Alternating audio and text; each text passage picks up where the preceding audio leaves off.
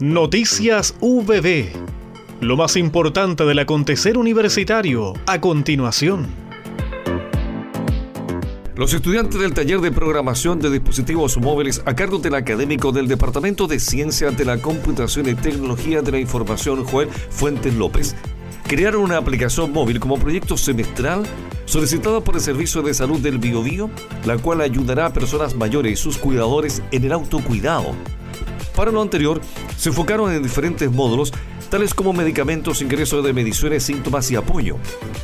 El grupo de Ingeniería Civil en Informática de la Facultad de Ciencias Empresariales que realizó la aplicación está compuesto por 26 estudiantes y contó con la colaboración del alumno de último año de la carrera, Sergio Barrera Guíñez, quien actualmente realiza su proyecto de título Proceso guiado por la académica del Departamento de Ciencias de la Computación y Tecnología de la Información, Marcela Pinto Fernández.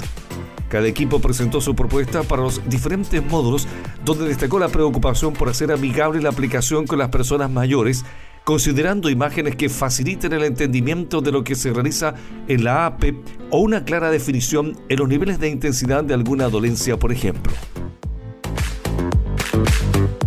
Como un fuerte sustento y apoyo al trabajo de la Dirección General de Géneros y Equidad, calificó la doctora Fancy Castro el proyecto de ley sobre acoso sexual en el ámbito académico que, luego de su reciente aprobación en el Senado, está próximo a ser promulgado por el Ejecutivo.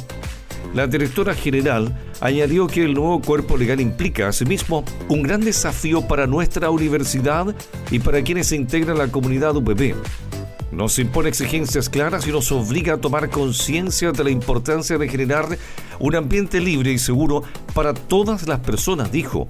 La ley busca promover políticas integrales para prevenir, investigar, sancionar y erradicar el acoso sexual, la violencia y la discriminación de género en la educación superior, así como proteger y reparar a las víctimas. Con ese objetivo, las instituciones de educación superior deben construir con la participación de todos los estamentos dos modelos, uno de prevención y otro de investigación y sanción con los contenidos que la normativa establece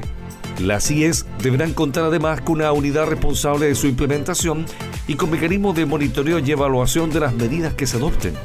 Las entidades que no tengan esta política integral dentro del plazo de un año a contar de la entrada en vigencia de la normativa no podrán acceder a obtener la acreditación institucional.